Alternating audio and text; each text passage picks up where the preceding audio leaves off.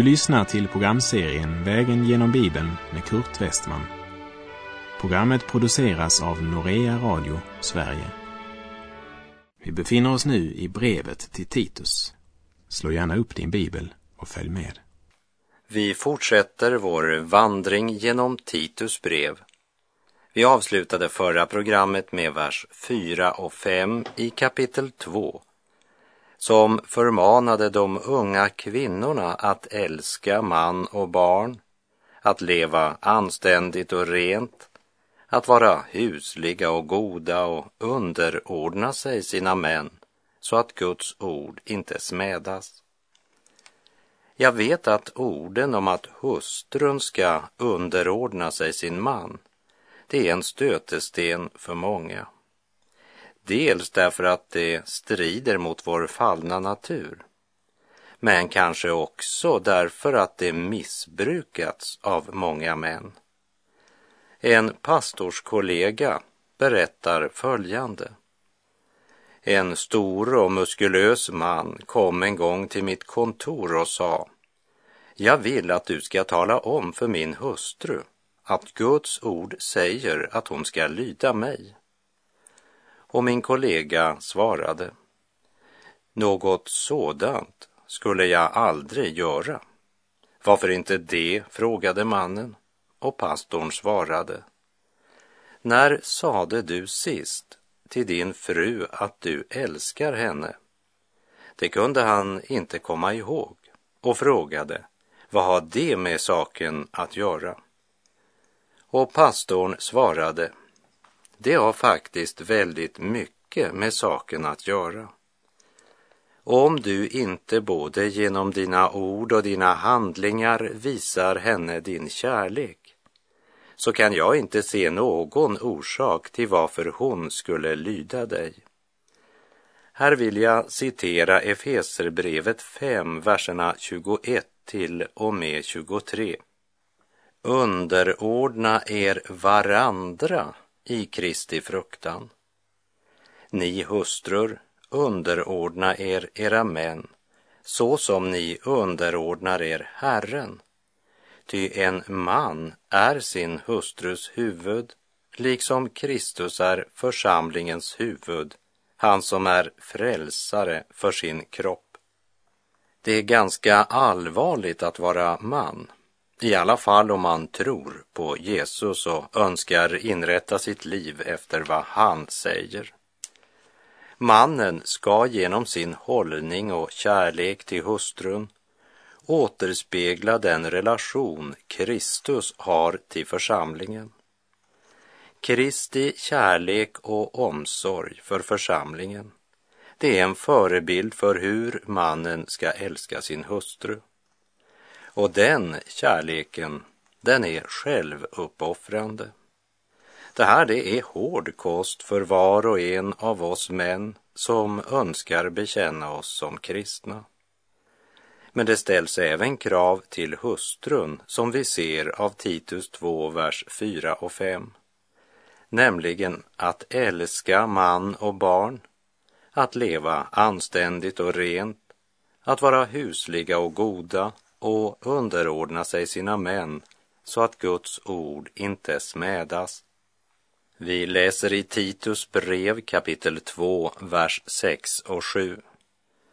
Förmana på samma sätt de yngre männen att i allt visa gott omdöme och var själv ett föredöme i goda gärningar. Ge i din undervisning prov på oförfalskad sanning och värdighet. Titus ska inte bara tala sanningens ord, men han ska genom alla sina handlingar vara ett levande exempel för hela församlingen. Och eftersom Titus själv är ung så vill hans ord och hans liv vara ett starkt vittnesbörd för församlingens unga män. Men det handlar inte bara om att genom sitt liv vara ett exempel. Även hans undervisning måste bestå av oförfalskad sanning.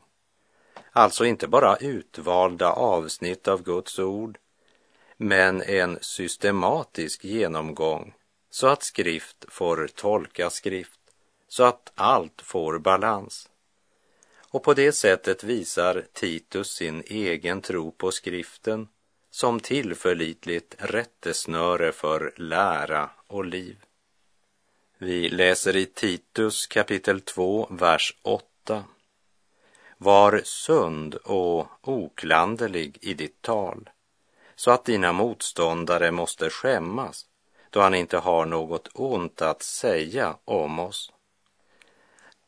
Här siktas inte först och främst på hans undervisning i församlingen, utan på allt det som han säger i vardagen såväl som under helgen. För nyckeln till den kraft som segrar över fienden, den ligger inte i att ha ett imponerande intellekt, men i att vara lydig. För den tro som inte har förändrat våra liv har inte heller frälst vår själ. Låt oss fylla våra liv med Guds ord, för det kommer att påverka vårt tal. För vad hjärtat är fyllt av, det talar munnen.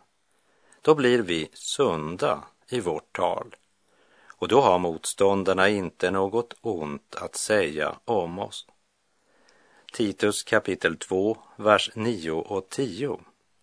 Förmana slavarna att underordna sig sina herrar i allt, att helhjärtat tjäna dem och inte säga emot, att inte smussla undan något, utan alltid visa sann trohet, så att det i allt är en prydnad för Guds, vår frälsares lära.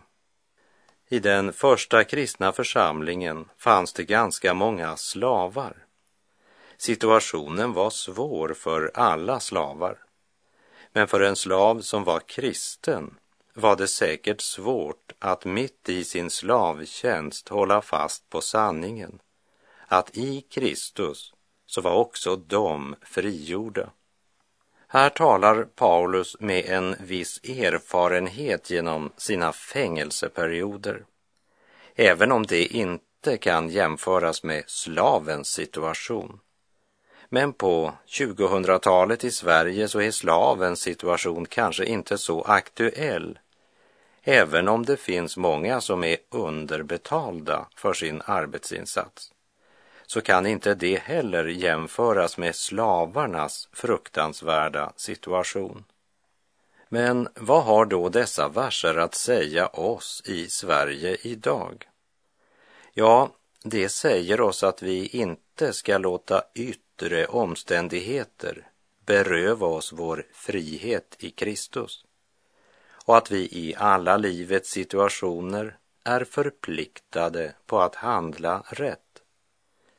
Vi kan ha olika saker vi strävar med i livet.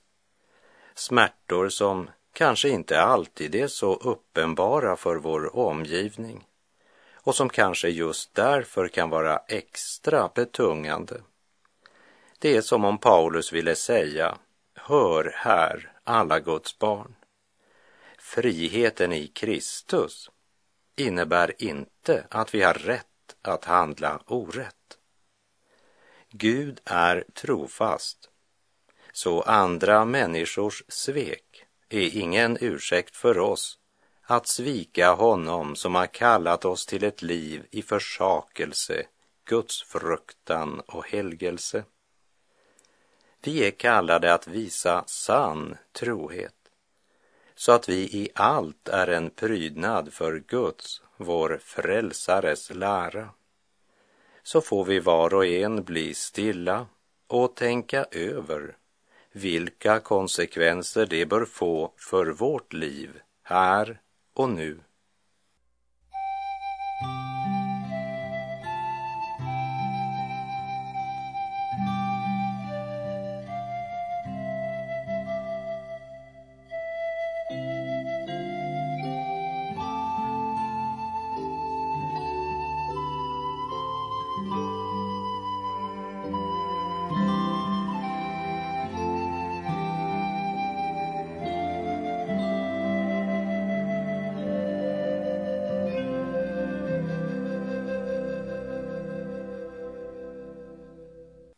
Vi är alltså som Guds barn kallade att leva vår höga kallelse värdigt. Att löna ont med gott. Att visa trofasthet och ärlighet i allt vad vi är och gör.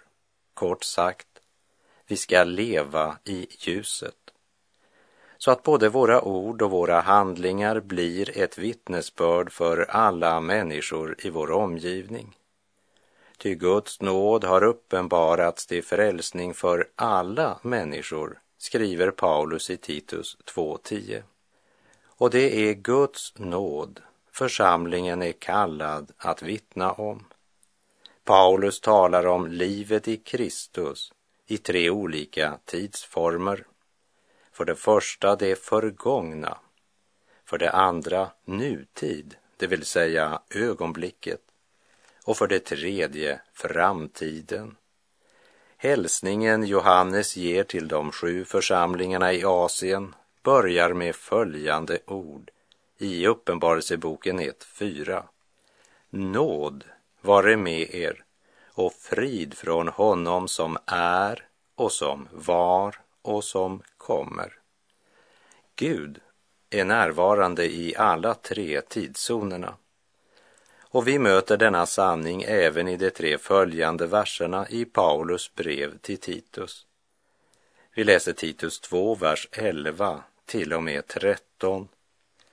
Ty Guds nåd har uppenbarats till frälsning för alla människor den fostrar oss att säga nej till ogudaktighet och världsliga begär och att leva anständigt, rättfärdigt och gudfruktigt i den tid som nu är, medan vi väntar på det saliga hoppet att vår store Gud och frälsare Jesus Kristus skall träda fram i härlighet har uppenbarats det är förgången tid. Fostrar oss, det är nutid. Skall träda fram i härlighet, det är framtid. Låt oss betrakta de här tre tidszonerna lite närmare. Titus 2.11. Ty Guds nåd har uppenbarats till frälsning för alla människor. Paulus säger till församlingarna på Kreta jag vill att ni ska vila i den lärosättning som kallas för Guds nåd, eftersom ni behöver en solid grund som inte kan försvinna. Guds nåd är den enda väg på vilken människor kan bli frälsta och därmed börja leva ett nytt och annorlunda liv. Det nya livet kan endast bli en verklighet på nådens grund. Och denna nåd, den har uppenbarats för oss genom Herren Jesus. Vad Gud gjorde när han sände Kristus, det är evangeliet. Och det är goda nyheter. Gud frälser oss inte genom sin kärlek eller genom sin barmhärtighet, utan genom sin gudomliga nåd. Ty av nåden är ni frälsta genom tron, inte av er själva, Guds gåva är det, skrev Paulus till de troende i Efesus i Efeserbrevet 2, 8. Barmhärtighet talar om Guds omsorg och medlidande. Och det var hans barmhärtighet som fick honom att sända sin egen son och låta honom offras i ditt och mitt ställe. Men om människan kunde bli frälst genom Guds barmhärtighet så hade ju alla människor blivit frälsta. Då hade det inte varit nödvändigt att Kristus skulle dö på korset för att försona våra synder. Och det var inte Guds kärlek som frälste oss Kärleken är Guds gudomliga motiv som fick honom att handla konkret för att rädda oss. Men Gud är inte bara kärlek, han är också rättfärdig och helig. Herrens helighet och rättfärdiga krav måste uppfyllas. I sin fullkomliga kärlek längtar Gud efter att få frälsa oss. Men Guds rättfärdiga, omutliga krav gör att hans kärlek inte kan frälsa oss. Därför kan han endast frälsa oss av nåd. Det är underbart att vara frälst av nåd. Där vi stod med vår dödsskuld inför Gud tog Jesus vår plats och led straffet för dina och mina synder. Nåden är inte en komplicerad sak sammanblandad med mänskliga kraftansträngningar. När det gäller frälsningsverket så ber inte Gud om att du ska samarbeta med honom. Han ser inte på dina förutsättningar eller karaktärsegenskaper för att kunna frälsa dig.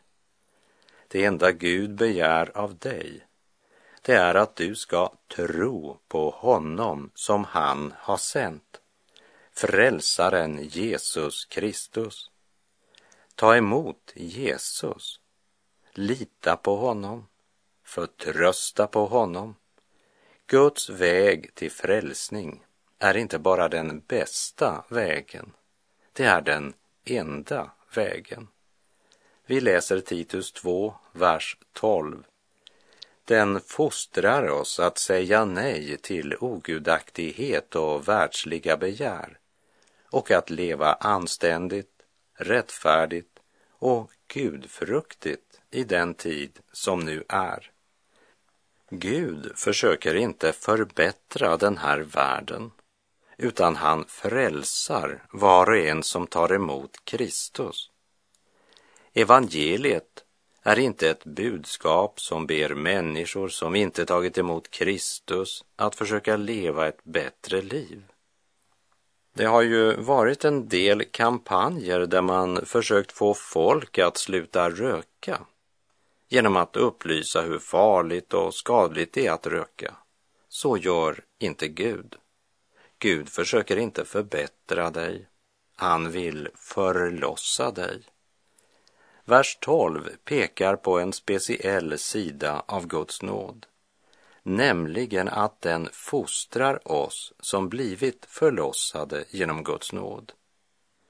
Endast den människa som står under nåden kan av hjärtat säga nej till ogudaktighet och världsliga begär.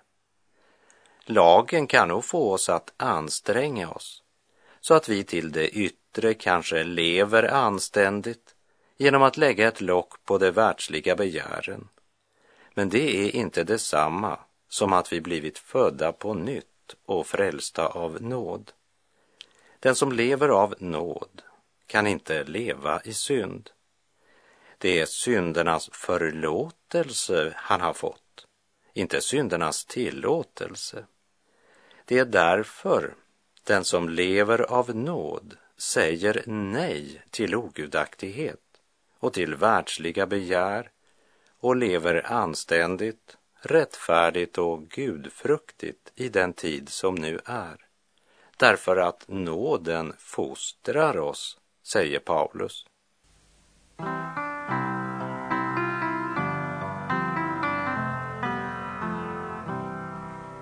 Snart en morgon bryter fram Jesus är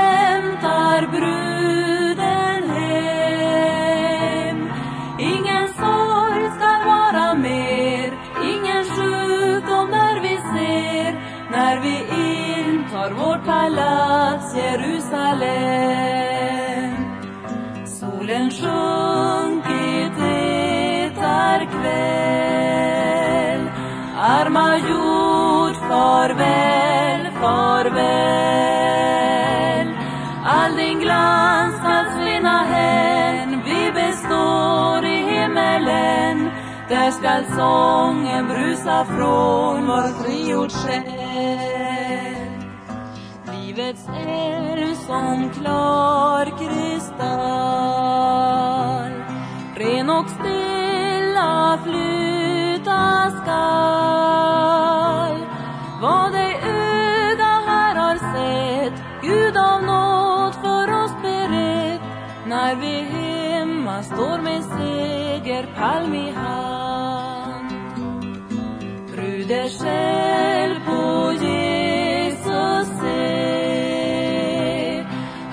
som dog för syndare.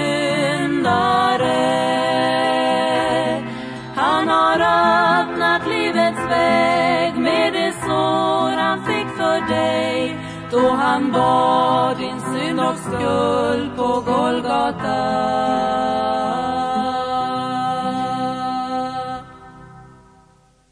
Nåden fostrar oss att säga nej till ogudaktighet och världsliga begär och att leva anständigt, rättfärdigt och gudfruktigt i den tid som nu är. Vi läser Titus 2, vers 13. Medan vi väntar på det saliga hoppet att vår store Gud och frälsare Jesus Kristus skall träda fram i härlighet. Här möter vi den tredje tidszonen, framtiden. Kristus kommer för att hämta hem sin återlösta brud ifrån denna värld.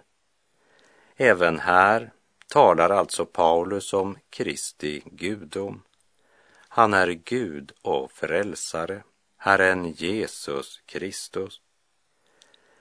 Samtidigt som Paulus är väl medveten om att han nu lever här i denna värld, så lever han i tro och i en levande förväntan. Och denna förväntan, denna visshet i hoppet vilar på vad hans Herre och Frälsare har gjort.